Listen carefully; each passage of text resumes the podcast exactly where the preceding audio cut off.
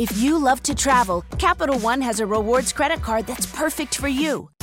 With Venture X, earn unlimited double miles on everything you buy and turn everyday purchases into extraordinary trips. Plus, receive premium travel benefits like access to over 1,300 airport lounges where you just check in and chill out. Open up a world of possibilities with Capital One. What's in your wallet? Terms apply. Lounge access is subject to change. See CapitalOne.com for details. Imagen Radio presenta Imagen Empresarial con Rodrigo Pacheco. Inteligencia de negocios. el gobierno de Estados Unidos solicitó a las autoridades de nuestro país que investiguen las presuntas violaciones laborales en la empresa de autopartes Teclas Automotive ubicada en San Francisco de los Romos, Aguascalientes.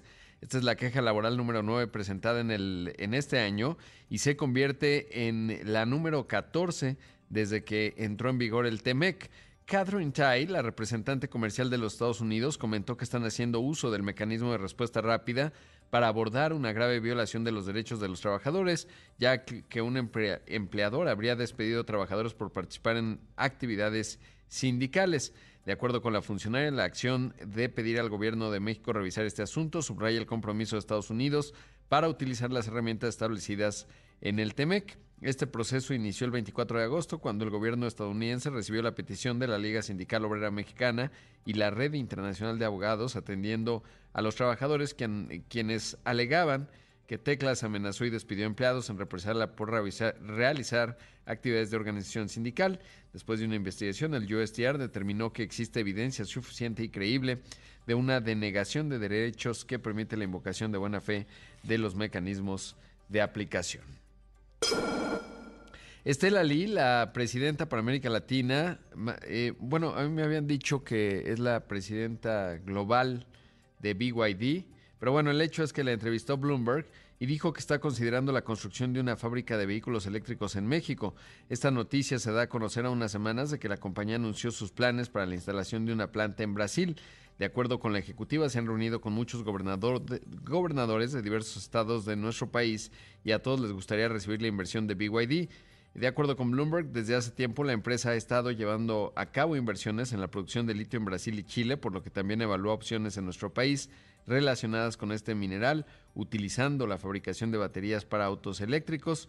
Eh, desde el año pasado, BYD, esta compañía, que es la más grande del mundo en la venta de vehículos eléctricos, rebasa a Tesla, se asoció con Liverpool. Si usted ha ido a algún centro comercial, por lo menos me ha tocado verlos en la Ciudad de México y en la zona urbana, eh, de la Ciudad de México, porque también los vi en satélite, en Perisur, pues ya hay ahí los BYDs y hay una concesionaria en Perisur, justo esa no la he visto, pero bueno, interesante lo que se está dando con respecto a ello. De hecho, por ejemplo, los Vemo, estos vehículos que viven dentro de la flota, vehículos eléctricos que viven dentro de la flota de Uber acá en la Ciudad de México, justamente son BYD. También hay por toda la ciudad y bueno, pues no deja de ser interesante. Por otro lado, le cuento que en entrevista con Bloomberg, Alicia Bárcena, la secretaria de Relaciones Exteriores, comentó que las autoridades mexicanas, junto con las de Estados Unidos y la ONU, desarrollarán un programa para preseleccionar a los migrantes que buscan ingresar a Estados Unidos como parte de sus medidas para contrarrestar el aumento en los cruzos fronterizos. Pues es hacerle el trabajo a Estados Unidos. Diríamos cooperación, no está del todo mal, pero bueno, pues es interesante. Este plan estaría enfocado en unas 40 mil personas que vienen de Venezuela, Haití, Nicaragua y Cuba, que se encuentran en el sur de México y que tienen procesos específicos de libertad condicional para la inmigración estadounidense debido a las condiciones en sus países de origen. Eh, y en este contexto, en el marco de la Asamblea General de la ONU, la canciller indicó que las agencias de migración y refugiados de la ONU revisarán su elegibilidad antes de que el personal de un consulado móvil de Estados Unidos procese las solicitudes de aquellos que puedan calificar. Pues interesante, pero bueno, pues sí, ¿no? Em, es clave la cooperación de México en ese contexto para Estados Unidos. Por otro lado, le cuento que Spotify presentó un proyecto piloto que, con ayuda de la inteligencia artificial y la tecnología de generación de voz de OpenAI, podrá traducir los podcasts a diferentes idiomas utilizando la propia voz del presentador. Está muy impresionante. Mire, este es de uno que se llama Alex Friedman. Me gusta mucho. Hace entrevistas muy largas. Estamos hablando de dos, tres horas. Es un formato interesante. Le va muy bien. Es un podcaster influyente. Y así se escucha la traducción de él normalmente lo hace en idioma inglés, más bien solo lo hace en idioma inglés. A veces antes, hace unos años se ponía eh, exquisito y se ponía a hablar en ruso, pero esto no está muy de moda ahora. Pero esto es Lex Friedman. La versión original de este episodio fue grabada en inglés. Las traducciones de voz se generan de forma artificial. La siguiente es una conversación con Yuval Noah Harari, historiador, filósofo y autor de varios libros muy aclamados y altamente influyentes. Ayer que lo escuchaba por primera vez me, realmente me sorprendió porque Google ya tiene una traducción simultánea, digamos, pero no es la voz del creador, ¿no? Por ejemplo, hay un, uno que, sabe, que lo hace muy bien de tecnología, eh, Maulin, eh, Brown, eh, pero no, no es tan bueno como esto que acabamos de escuchar.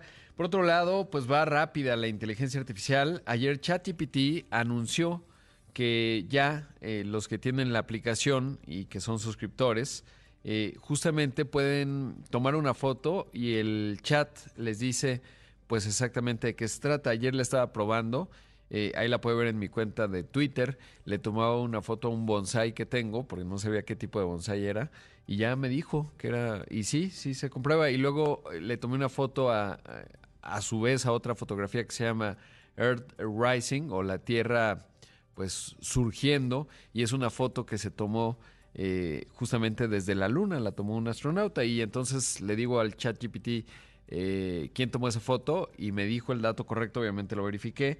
Realmente es muy impresionante. Y otro, eso no lo he probado, es que le puedes hablar al chat GPT. O sea, ya le puedes dictar, pero el chat GPT te puede contestar. Y eso, bueno, pues eh, sí que es un salto importante. De hecho, aquí tenemos un, un audio del chat GPT hablando. We want to hear a bedtime story. Tell us a story about the super duper sunflower hedgehog named Larry. Start with telling us a little bit about him. Larry was a unique hedgehog unlike any other. He had bright sunflower petals instead of spines. Residing in Meadowville, Larry spread joy and color wherever he rolled. People cherished his radiant presence. What was his house like? Larry's house was a cozy burrow beneath a sunflower field. Bueno, pues ahí escuchamos que cuenta la, una historia para dormir de un puerco espín llamado Larry. Eh, es muy interesante porque se oye muy, digamos, fluido, a diferencia, por ejemplo, de los asistentes virtuales, Alexa, OK Google o, mm, el de Siri, el de Apple. Eh, pues la verdad es que es muy impresionante. Esto va volando. Que por cierto, ayer que lo ponía, muchos me dicen, ¿qué aplicación? Porque hay 18 mil en Open eh, de ChatGPT. Eh, no hay muchas, de hecho, no hay ninguna, solo hay una. Eh, lo único que hay que hacer es ir a la página de OpenAI y a partir de ahí ir a Android o iOS y ahí se puede bajar la aplicación. la verdad es que es muy impresionante lo que están logrando en muy poco tiempo. Apenas lleva prácticamente 10 meses desde que se dio a conocer el ChatGPT y pues los avances han sido muy potentes, pero sobre todo la carrera para pues justamente de las compañías, tanto para invertir como para integrar. Hemos visto recientemente a Microsoft, a Google, eh, hablando de integrar a toda su suite de productos eh, justamente estos modelos de lenguaje natural con inteligencia artificial generativa. Y por otro lado, inversiones, por ejemplo, ayer le contaba de Amazon en Anthropic, 4 mil millones de dólares. Así que, pues nada, este cierre de año vamos a vivir con más intensidad eh, todo este cambio económico fundamental a través de esta tecnología que es realmente muy potente. Vamos a hacer el primer corte. Esto es imagen empresarial. Bueno, rápidamente le cuento, tengo unos segundos para decirle que, bueno, Sam Almant, el presidente ejecutivo y director general de OpenAI, pues ha dicho, volvió a hablar del tema de la regulación. Hay una cumbre que se va a llevar a cabo allá en Reino Unido que organiza Rishi Sunak en noviembre. Y bueno, pues ahí van a converger, se va a hablar, va a ser interesante. Yo, como siempre le he dicho, soy relativamente escéptico con respecto a una eh, regulación. Ahora sí, vamos a hacer el corte, regresamos. Esto es Imagen Empresarial. Son las 6 de la mañana con 17 minutos, esto es Imagen Empresarial. Ayer le contaba que eh, la Comisión Federal de Competencia Económica anunció junto con el Departamento de Justicia de los Estados Unidos en la División Antimonopolios y el Buró de Competencia de Canadá una iniciativa para detectar y combatir prácticas, posibles prácticas de conductas anticompetitivas, todo ello en el contexto de la Copa Mundial de la FIFA 2026. Le agradezco mucho a la presidenta de la Comisión Federal de Competencia Económica, Andrea Marván, que nos tome una comunicación. Andrea, ¿cómo estás? Buenos días. Hola Rodrigo, buenos días, gusto en saludarte a ti y a tu audiencia. Qué gusto saludarte. Oye, pues muy interesante. ¿En qué consiste y, cuál es la intención de este, de este acuerdo? Que me llamó mucho la atención, pero bueno, eh, saber eh, cuál es el alcance y la intención del mismo. Sí, les, les platico. Bueno, pues el año 2026 será un gran año para nuestro país porque pues por tercera vez vamos a ser anfitriones de la Copa del Mundo. Sin embargo, en esta ocasión vamos a ser coanfitriones con otros dos países que son Estados Unidos y Canadá. Este, y por ello, las tres agencias de competencia eh, de estos tres países hemos estado trabajando del codo a codo para eh, lanzar esta iniciativa. ¿Y de, dónde nace esta iniciativa? Bueno, junto con eh, el Mundial de la, de la Copa del Mundo, vienen aparejadas una gran cantidad de contrataciones. Contrataciones que pueden implicar desde construcciones, la contratación de muchísima mano de obra o fuerza laboral, eh, de todos los servicios que van acompañados de la Copa del Mundo y de también una gran cantidad de bienes, de diferentes tipos de productos. Y por ello, al ser esta gran cantidad y que se mueve muchísimo dinero, puede ser especialmente tentador este, violar la ley de competencia. Y por ello las tres autoridades llevamos platicando ya desde hace varios meses para lanzar esta, esta iniciativa. Hemos tenido llamadas y, reuniones periódicas. ¿Y básicamente qué consiste? Consiste en dos frentes. Primero, en, prevenir que se cometan prácticas eh, alrededor de todo lo relacionado con, con la Copa Mundial de Fútbol. Esto es que se sepa en qué consiste la ley de competencia, qué se puede hacer y qué no se puede hacer. Pero en una segunda parte también muy importante es que en estas las tres autoridades, porque la parte de COFESE será a través de la autoridad investigadora, quien es la encargada de iniciar las correspondientes investigaciones, pues las tres autoridades estaremos muy coordinadas para, para vigilar eh, y detectar cualquier posible violación a, la ley de competencia o de prácticas anticompetitivas. Qué interesante. Y esto, eh, digamos, tendrá o tendrá alcances, por ejemplo, si se abre una licitación para eh, renovar algún estadio acá en México, ¿está contemplado dentro de ello o, cuál es la dimensión? Porque obviamente eh, pues sabemos el Departamento de Justicia es muy sensible, por ejemplo, a procesos que se puedan dar de corrupción, sanciona muy enfáticamente a las compañías estadounidenses que incurren en estas prácticas, etcétera, lo hemos visto en el pasado. Eh, ¿Tiene esos alcances o está referido, digamos, al proceso en sí mismo eh, o cómo, cómo entender? creo que el, ejemplo que pones es muy bueno justo este eh, la contratación o, eh, alguna licitación tanto pública como privada para remodelar o realizar cualquier obra relacionada con, la Copa del Mundo, precisamente en ese tipo de contrataciones son en las que vamos a estar especialmente vigilantes para eh, ver lo que pasa al interior, pero también si hay algo que brinca, también pues estar en coordinación con nuestros pares para que ellos estén vigilantes en caso de que esté pasando algo algo similar. El ejemplo de la de la licitación es, es, un, es un muy buen ejemplo.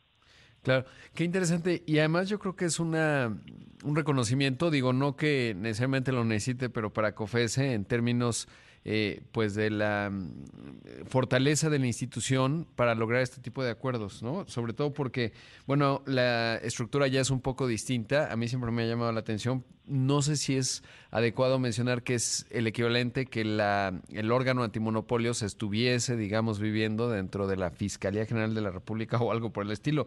Pero lo cierto es que tienen una larga historia en el Departamento de Justicia y creo que es interesante eh, pues los mecanismos de cooperación, no solo por lo que implica obviamente la Copa del Mundo, sino por lo que ha construido la COFESE en décadas.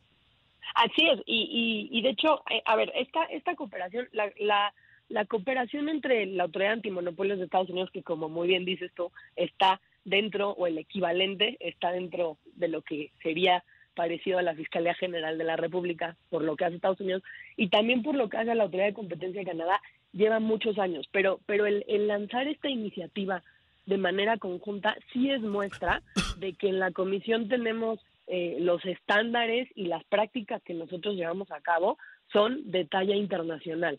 Digo, eso eh, ya ha estado reconocido en varios rankings a nivel internacional. Contamos con, con, con un acuerdo de cooperación con estas agencias, pero, pero sí el, el que se lance esta iniciativa de manera conjunta, sin duda, es, es una muestra de que la COFESE se encuentra al nivel o a la par de las grandes agencias de competencia del mundo, como lo es la División Antimonopolios de Estados Unidos y la, y la Autoridad de Competencia de Canadá. Ahora, algo que será muy cercano al público y a todos los que querremos ir al estadio es el tema de los boletos y ahí es bien interesante porque es un mercado con una estructura clave, ustedes en su momento lo han señalado. Eh, ahí también, por ejemplo, puede llegar a entrar estos, estos mecanismos y la iniciativa. Sí, la, la iniciativa tiene, la verdad es que tiene alcance a cualquier mercado que, que guarde relación con, con bienes o servicios alrededor de la, de la, de la Copa del Mundo. Eh, habrá que, que, revisar qué es un tema de competencia y qué es un tema de protección del consumidor, que a veces ahí la línea puede ser un poco, un poco gris, pero sin duda abarca cualquier mercado de bienes y servicios que tiene relación este, o que se mueve a raíz de la, de la Copa del Mundo. Y ahora, ¿desde cuándo empezará, digamos, los mecanismos o ya están presentes? Porque obviamente pues ya hoy en México el horizonte y allá en Estados Unidos también, en Canadá creo que todavía no, pero todo estará ocupado y centrado en el 2024 porque hay elecciones simultáneas en los dos países eh, y luego empezarán los procesos, ¿no? Supongo que los que tomen la siguiente administración allá en Estados Unidos, acá en México, pues van a empezar a detonar procesos, licitaciones, etcétera. Eh, ¿Cuándo empieza formalmente y sobre todo cómo va a ir desdoblándose en términos de de esta cooperación? ¿Cómo se van a hacer los señalamientos o cómo va a funcionar? El, el anuncio se da tras meses de trabajo. Yo diría que este trabajo inició más o menos en marzo de este año y el anuncio se, se, da tras meses de trabajo y digamos que con este anuncio se inicia formalmente. Y a través de esto pues vamos a tener eh, llamadas eh, e intercambio de información dentro del marco de nuestras legislaciones de, manera periódica para estar muy pendientes y, y muy vigilantes. Por eso se hace desde ahorita. Eh, casi dos años, este, un poco menos de dos años antes, previos a la Copa del Mundo, porque como muy bien dices, pues eh, todos los procesos y las contrataciones y, y, y, etcétera alrededor de la Copa del Mundo, pues vendrán o las estaremos viendo en, en los meses que siguen. Claro. Ahora, es, digamos, la, la, Comisión Federal de Competencia Económica hace ese trabajo independientemente de los acuerdos, ¿no? Es obvio que están observando, pero es importante sobre todo por lo que implica el evento eh, pero además, eh, ¿qué hay, digamos, de lo que significa en términos de, del peso específico de ello? Y me refiero a que, pues si el Departamento de Justicia de los Estados Unidos o de Canadá hace un señalamiento, si bien no es vinculante en cuanto al TEMECA, hasta donde entiendo, pues sí, sí le da mucho mayor peso y le pone mucho mayor reflector a cualquier asunto que pudiese surgir. Eh, ¿Es también un poco esta la intención? Sí, claro, y, y además también, sobre todo la intención es que lo que podamos estar observando nosotros acá, en, en México, posiblemente se, se podría replicar en Estados Unidos o Canadá, siendo que los tres países son sede y que tenemos diferentes ciudades en los tres países que van a ser sede de la Copa del Mundo. Y digamos que no es la primera vez que, eh, que, que, que en México se ha sancionado, en este caso no es una sanción, pero ya se han investigado y se han sancionado conductas anticompetitivas que afectan no solo a México, sino que afectan a otras jurisdicciones. Y para ello, la coordinación es clave, para saber cómo se están comportando estos jugadores en las otras jurisdicciones, para, este, para digamos, tener una, una vigilancia de manera coordinada, ayuda a que las acciones de investigación eh, sean mucho más precisas y, y más atinadas. Pues Andrea, te agradezco muchísimo la entrevista, enhorabuena por este acuerdo y por la COFESE que ha estado muy activa, siempre lo está, pero creo que es muy importante esto que hoy nos comunicas. Muchas gracias. Gracias a ti, Rodrigo, que tengas buen día y buenos días a ti y a toda tu audiencia.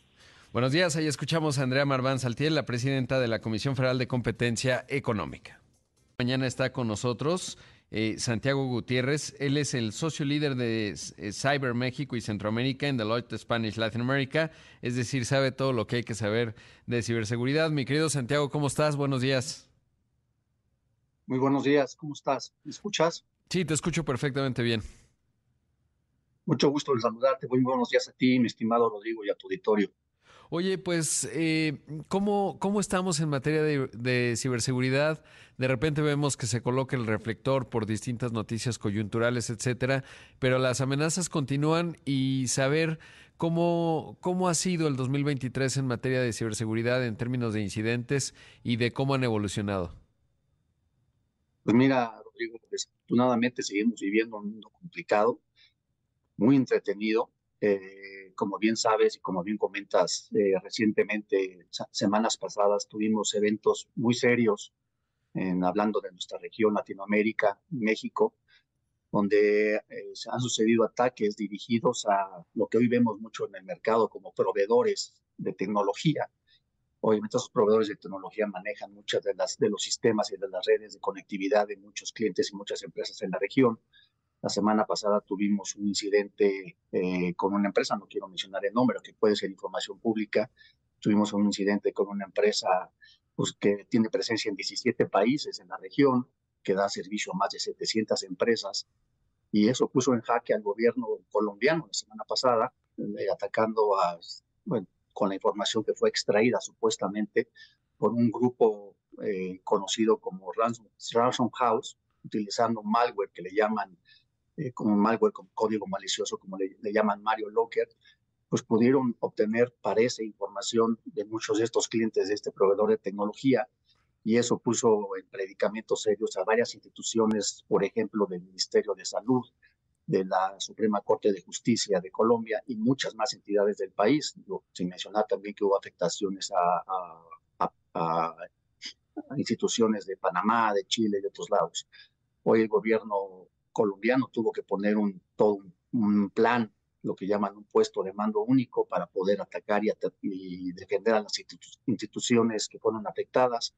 Está incluso pensando demandar a la empresa de tecnología que provee estos servicios, de tal manera que obviamente esto no quede impune, ¿no? Al final eh, son temas muy serios y repito, esto sucedió en Colombia hace dos semanas y en México en, el mes de julio tuvimos un evento muy parecido donde también fue atacada una, empresa regional de tecnología de información que llevó a que varias de las empresas, incluso nos llegó a suceder que algunos de nuestros propios clientes eh, estaban muy preocupados porque mucha de la información que estas empresas tienen, pues obviamente pudo haber sido extraída y utilizada por estos eh, ciberdelincuentes para poder llevar a cabo otro tipo de, amenazas, como lo están haciendo mucho ahorita, como el famoso ransomware que sucede cada día en todas partes del mundo, donde obviamente estos grupos cibercriminales eh, cifran tu información, viene la extorsión, si decides no pagar, viene la segunda extorsión, donde ellos dicen, ah, si no me pagas el rescate, voy a tener que publicar tu información o la voy a vender en mi sitio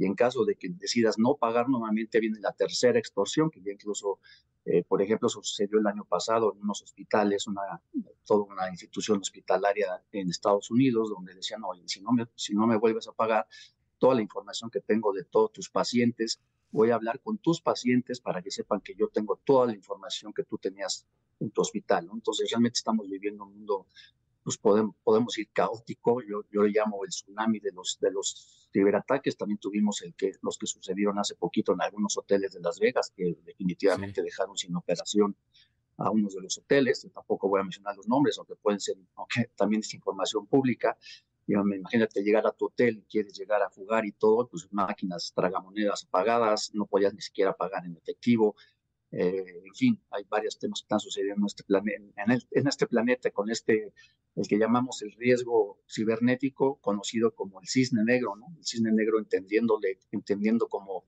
aquellos eventos extraordinarios o sorpresivos como son estos ataques, que tienen cada vez mayor probabilidad de ocurrencia, mayor frecuencia, pero que los, los, los daños o los impactos negativos que causan en las organizaciones son cuantiosos, ¿no? Entonces, es un panorama muy general lo que está sucediendo. Sabemos que la industria que más crece en el planeta, yo podría decir ahora, tasas arriba de, de tres dígitos. If you love to travel, Capital One has a rewards credit card that's perfect for you. With Venture X, earn unlimited double miles on everything you buy and turn everyday purchases into extraordinary trips. Plus, receive premium travel benefits like access to over 1,300 airport lounges where you just check in and chill out. Open up a world of possibilities with Capital One. What's in your wallet? Terms apply. Lounge access is subject to change. See CapitalOne.com for details. De la industria del cibercrimen, donde hombres, hombres y mujeres, no solamente es un mundo de hombres, hombres y mujeres capaces, profesionales, bien, bien capacitadas, pues están haciendo de lo suyo, obviamente obteniendo utilidades importantes a bajo riesgo. Y hay algunos grupos que lo hacen por el, por el tema de poder tener eh, riqueza o crear dinero, pero otros también sabemos que están eh, hablando de países, el mundo del ciberespionaje y todo lo que está, eh, lo que pasa a nivel geopolítico en el planeta. Claro. Santiago, y en ese contexto se asoman tres, tres ángulos, ¿no? en el caso de Colombia que nos cuentas, que a veces el perímetro de seguridad de tu empresa está vinculado a un tercero, que si entiendo bien, así está ocurriendo en Colombia, y, y, no es sencillo, porque entonces, oye, tú vas con, con tu persona de sistemas, te dice, no, pues nosotros estamos todo bien, todos los temas están funcionando, tenemos una campaña muy activa para cuidar justamente el perímetro con nuestros colaboradores, pero resulta que si vulneran a tu proveedor a su vez, se te abre un flanco de vulnerabilidad. ¿Cómo poder definir cuál es el perímetro de seguridad de una compañía? Porque se vuelve muy complejo en términos de, eh, pues entonces todos tus proveedores se pueden convertir en una puerta de entrada y se vuelve ya muy complicado, por ejemplo, pensemos un gobierno o cualquier institución grande, eh, pues poder limitar esto. Eh, ¿cuál, ¿Cuál puede ser una estrategia para reducir esta exposición? Por ejemplo, en el caso de Colombia, ¿qué tendría que haber hecho antes? Yo te diría, uso un ejemplo muchas veces que aunque yo haga ejercicio me alimente bien, descanse, algún día me va a dar gripa, por ejemplo.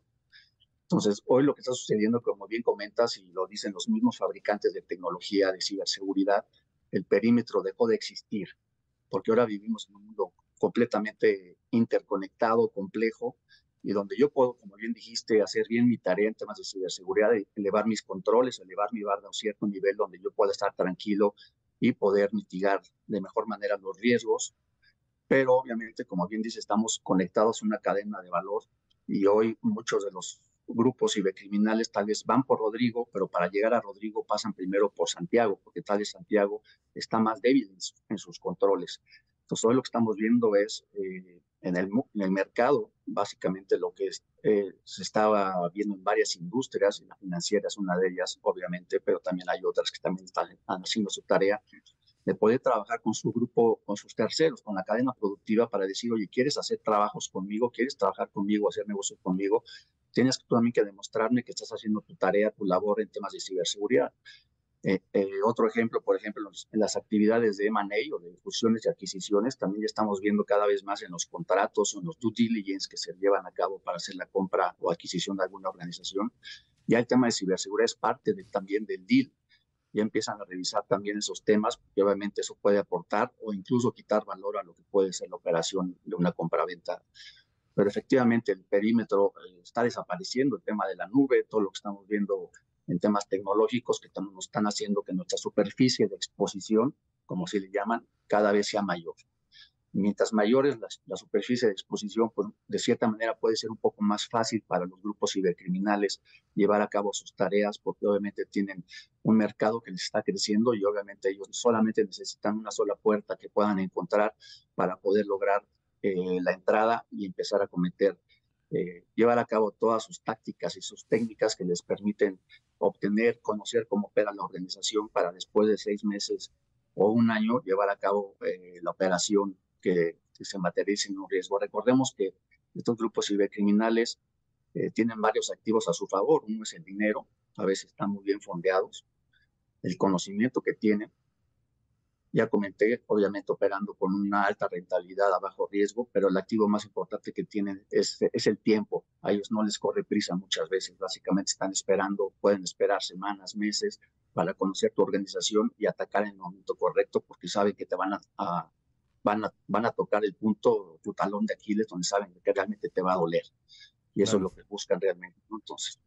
Y luego también es un juego estadístico, ¿no? Es el típico de si tú le pones tres chapas a tu puerta, generas menos incentivos que el que le pone solo una, ¿no? Y a veces es el nombre del juego. Es decir, eh, los más débiles van a caer primero estadísticamente, porque el negocio justamente de muchos de estos esquemas, que hay de todo, como bien lo mencionas, pero es el volumen, ¿no? Lanzas un, eh, digamos, ofensivas de gran volumen eh, y es como pues la pesca con, con red de arrastre, ¿no? Y lo que salga, pues ahí lo vas arrastrando, los que estén un poco más protegidos, pero lo mismo también el monitoreo para evaluar posibles impactos. Si un edificio tiene guardia de seguridad y el otro no, pues obviamente lo más probable es que el que no tiene guardia será primero atacado, pero eventualmente todos lo serán, que también es parte de lo que mencionas en términos de entender el perímetro, de, eh, que me, me parece muy relevante lo que dices, ya no hay perímetro, ¿no? Y eso es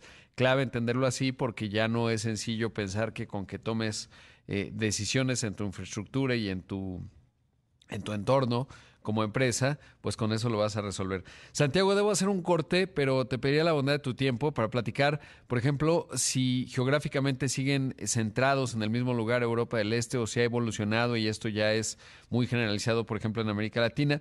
Pero vamos al corte y regresamos esta mañana. Está con nosotros Santiago Gutiérrez, socio líder de Ciber México y Centroamérica de Deloitte Spanish Latin America. Volvemos. Son las 6 de la mañana con 43 minutos. Esto es Imagen Empresarial. Esta mañana está con nosotros Santiago Gutiérrez. Él es el socio líder de Cyber México y Centroamérica en Deloitte Spanish Latin America. Y estamos hablando justamente pues de los ciberriesgos y el ransomware y lo que recientemente ha afectado pues a varios, como lo dice Santiago, no solo el tema de Colombia y otros países eh, que no tenían tan visible, o bueno, no era obvio su perímetro, lo de los hoteles allá en Las Vegas, etcétera.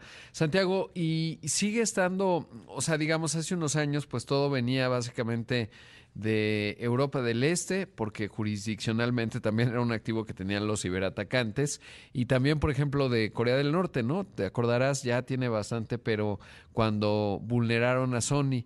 Y entonces después se supo que era una forma del gobierno de Kim Jong-un, el dictador, de hacerse de más recursos. Eh, ahora, ¿cómo está configurado? ¿Sigue estando concentrado geográficamente en jurisdicciones eh, que tienen que ver con Europa del Este, donde mm, pues, los países de Occidente sobre todo no tienen acceso? ¿O eh, ya está en un sentido más amplio, localizado geográficamente en todas partes? ¿Cómo está ese, ese panorama y el mapa? Pues yo te diría que aprovechando estos, estos grupos de la poca regulación que existe en algunos en algunas geografías del planeta, como bien dices, Europa del Este y todo, ya algunos han migrado a Latinoamérica. Por eso creo que el foco importante de platicar hoy es más de lo que sucede en nuestra región, en México.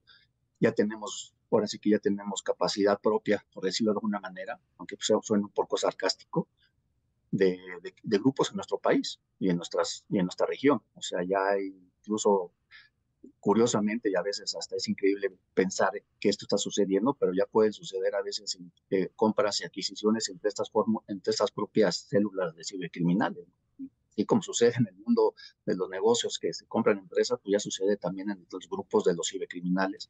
Y evidentemente sí, como bien dices, eh, hubo un, un, grupo que se llamaba Bandit Revolution Team, que ese fue el que tuvo o se adjudicó un evento sucedido en el sector bancario mexicano hace algunos años por ahí ha habido algunos cambios, no quiero hablar mucho del detalle, pero obviamente ya conocemos y rastreamos algunos de estos grupos que están en México y que siguen haciendo pues sus labores eh, pues para poder seguir afectando a algunas organizaciones en nuestro país. O sea, al final ya es un tema, yo puedo decir, global, por eso comentaba al principio que estamos enfrentándonos a una de las industrias económicamente más fuertes. Algunos analistas ya hablan de que esta industria para el 2025 va a valer cerca de 10 trillones de dólares, o sea, cantidades totalmente fuera de la realidad. Entonces, desgraciadamente, esto pues, no lo vamos a parar. Y ahora viene también en temas de, tecnologías como es la inteligencia artificial, de la cual hablabas hace rato, el cómputo cuántico, que posiblemente llegará entre 5 o 7 años que al final son tecnologías sumamente interesantes para el, para el mundo y para nosotros y para los negocios, pero al mismo tiempo en manos, en manos equivocadas, como seguramente va a suceder, pues obviamente va, van a haber quienes hagan uso de estas tecnologías para atacar, ¿no? Y obviamente los, los que estamos del lado de los buenos, por llamarlo así, tendremos que hacer nuestra tarea para utilizar esas mismas tecnologías para defendernos de los ataques que puedan venir utilizando ya tecnologías disruptivas, como ya lo comentaste, ¿no? La inteligencia artificial generativa, y el cómputo cuántico, que es un tema que empezamos a ver, donde vendrá en 5 o 7 años este tipo de computadoras que empezarán a romper los algoritmos que hoy conocemos y eso está haciendo hoy que varias instituciones y mucho del mundo de, la industria académica se esté juntando con organizaciones internacionales para empezar a definir o a, desarrollar algoritmos postcuánticos, de tal manera que podamos estar mejor preparados y nos podamos defender de lo que vendrá en algunos años todavía en este mundo.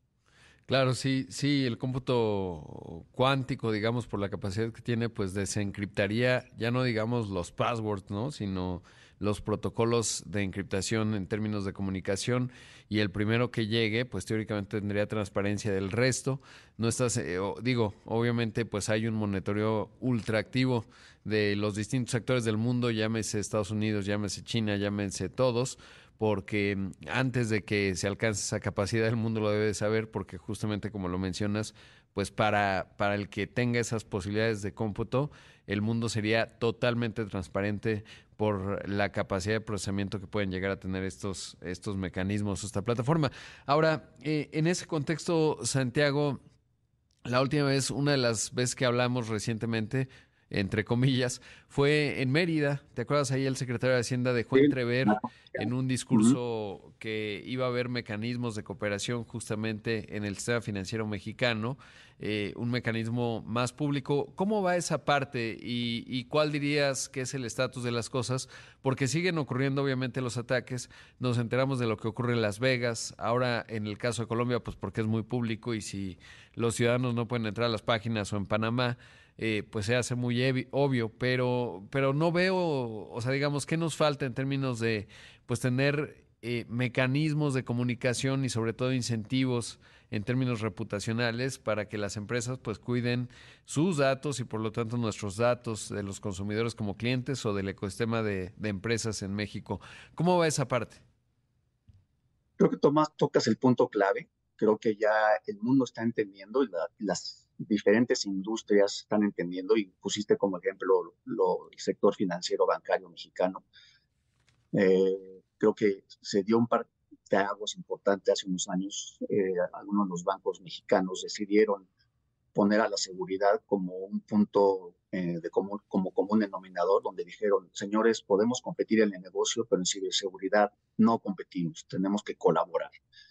No hay manera de enfrentarnos uno a uno creo que es mejor sumar, eh, hacer equipo y podernos enfrentar y desarrollar capacidades en conjunto de tal manera que podamos estar mejor, mejor preparados para cualquier cosa que pueda enfrentarse y atacarlo como sector no solamente como una organización. Creo que eso incluso ya lo estamos viendo en otros tipos, en otras industrias, no solamente en la financiera. Hay otras industrias que se empiezan a preocupar, no solamente en México, porque está pasando, sino en el mundo, donde dicen, señores, tenemos que, ah, como ya comenté, armarnos.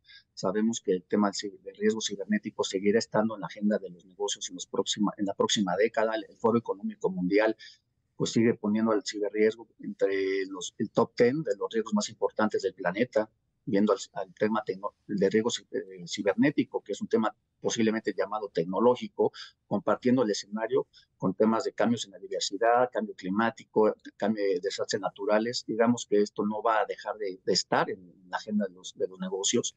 Evidentemente hoy, pues si no hacemos, sumamos fuerza, dejando de lado los egos, porque eso fue algo muy importante que, que resaltar, Aquí hay que dejar de lado los egos y tratar de ver cómo cada quien pone de, eh, su parte para que podamos crear músculo y desarrollar capacidades en conjunto. Eso está sucediendo. Eh, no puedo revelar muchos detalles al respecto, pero eso está caminando. Qué bueno. obviamente, imagínate poner a varias instituciones de acuerdo, pues no es fácil, eh, pero al final parece que eso está caminando afortunadamente es algo fundamental. Pues Santiago, siempre un gusto platicar contigo, un tema clave, fundamental y como ya mencionabas también, pues la inteligencia artificial eh, generativa.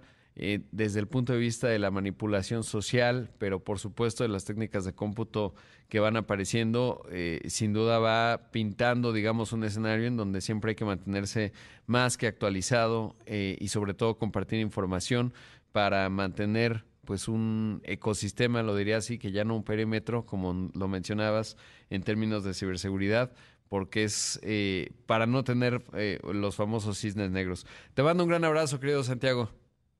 Igualmente, Rodrigo, un gusto saludarte a ti y a tu auditorio y muchísimas gracias por la invitación. Ahí escuchamos y vimos a Santiago Gutiérrez, el socio líder de Cyber México y Centroamérica en Deloitte Spanish Latin America. Eso se vincula a un tema, lo que estábamos conversando, lo que estaba conversando con Santiago, y es que Morena y sus aliados legislativos aprobaron en comisiones la nueva Ley General de Población que incluye modificar la CURP para que contenga fotografía, huellas dactilares, huellas dactilares y firma del ciudadano y le confiere el valor como medio de identificación personal ante todas las autoridades mexicanas, ya sea en el país o en el extranjero, y a las personas físicas y morales con domicilio en el país. La CURP será renovada cada 15 años, pero el no portarla no será objeto de sanción. Y la verdad es que le digo algo ayer que veía esta noticia, pues me genera cierta reserva porque uno, pues la, digamos, tener nuestros datos desde la Secretaría de Gobernación no me parece ideal, eh, sobre todo también una y otra vez hemos visto que pues no se cuidan los datos de los ciudadanos, me parece que ahí el INE ha tenido un papel estelar, digamos, en esta otra parte y además es un ente autónomo eh, diferenciado, por ejemplo, de la Secretaría de Gobernación. Puedo entender que en un país es eh, evidentemente el gobierno federal debe tener o puede tener eh, visibilidad y por supuesto eh, ser el mecanismo que identifica, pero son esfuerzos enormes, requieren una gran cantidad de recursos, pero sobre todo una y otra vez hemos visto que, pues le digo, no hay mucha atención justo a la ciberseguridad, pero sobre todo al cuidado de los datos eh, personales de las personas, de, justamente de los ciudadanos, y en ese contexto incluso pasa en el propio INE, ¿no? Se venden bases de datos, etcétera, eh, y no es un asunto menor. La verdad es que destinar tantos recursos para replicar lo que ya está en el INE, uno, Dos, eh, pues sobre todo cuáles son las garantías de seguridad, porque le digo a mí no me hace sentir necesariamente eh, tranquilo pensar que allí eh, tendrán en otro lado otros datos, ¿no? Pero bueno, pues así está el asunto. Vamos a seguir muy de cerca cómo va evolucionando el tema. Por otro lado, le cuento que durante el primer semestre del año se han registrado 10.246 robos al transporte de carga, atracos que se cometen principalmente en las carreteras del país, una situación que podría agravarse debido a la llegada de más empresas al país como consecuencia del famoso nearshoring, la reorientación de cadenas de suministro. De acuerdo con el análisis sobre el robo de carga overhaul durante el primer trimestre del año, se registraron un total de 5.068 atracos, mientras que entre abril y junio fueron reportados 5.178, lo que significó un aumento de 2.1%. Es así que durante la primera mitad de 2023 suman 10.246 robos al transporte de carga, es decir, en promedio se cometen 1.707 incidentes delictivos por mes. No es un asunto menor.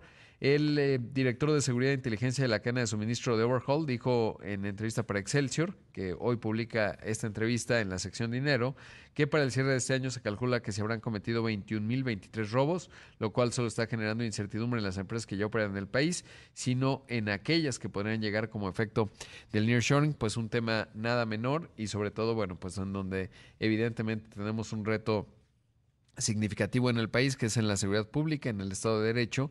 Eh, finalmente la tecnología puede ayudar. Ahí está esta compañía de, del buen amigo Cristian Rauda y A27, que justamente pues con un montón de data eh, eh, logra inhibir, digamos, este asunto, pero bueno, pues es algo que va más allá y sobre todo, pues hay muchos datos, ¿no? Y justamente entender cuáles son esos cuellos de botella y cómo se ataca estratégicamente. Pero bueno, pues es uno de los temas, como podemos hablar, no solo es asuntos de ciberseguridad, sino de seguridad pública eh, de la, diría yo, tradicional, que por cierto cada vez es más sofisticada, ¿no? Porque vemos estos ataques con láseres, jammers, etcétera, para bloquear eh, la transmisión satelital de estos eh, unidades que tienen justamente este tipo de seguridad. En fin, es un tema vasto. Ya llegamos al final de una edición más de Imagen Empresarial, pero antes invitarlo a la cumbre Imagen 23 BBVA, Sostenibilidad, presentada por Jack. Eh, estaremos hablando, por supuesto, de este tema clave, fundamental en el desarrollo económico, social y sostenible de nuestro país. Y llegamos al final de una edición más de este programa. Como siempre, si usted está con un café como yo, ya va ganando el día. Si está haciendo ejercicio, ya lo ganó. Ya, ya puede irse a dormir. No, no es cierto. Siga, por supuesto, en este martes. Eh, quédese con David Vicenteño, que tiene toda la información que usted necesita escuchar. Soy Rodrigo Pacheco. Lo veo en los distintos espacios de Imagen Radio, también en Imagen Televisión. Por supuesto, y como siempre, buenas tardes, buenas noches para los que nos escuchan después a través del podcast. Ahí lo encuentran como Imagen Empresarial. Así que tenga un excelente martes. Siga aquí en Imagen Radio. Imagen Radio presentó Imagen Empresarial con Rodrigo Pacheco. Inteligencia de negocios. What's wrong? My travel rewards card didn't earn enough miles for my vacation. Are you crying? Are you crying because of that other credit card? Uh huh. Well, switch to the Capital One Venture Card. Venture lets you redeem miles on any travel purchase. Really? Yep, and you earn unlimited double miles on every purchase every single day. The Capital One Venture Card. What's in your wallet? Terms apply. See CapitalOne.com for details.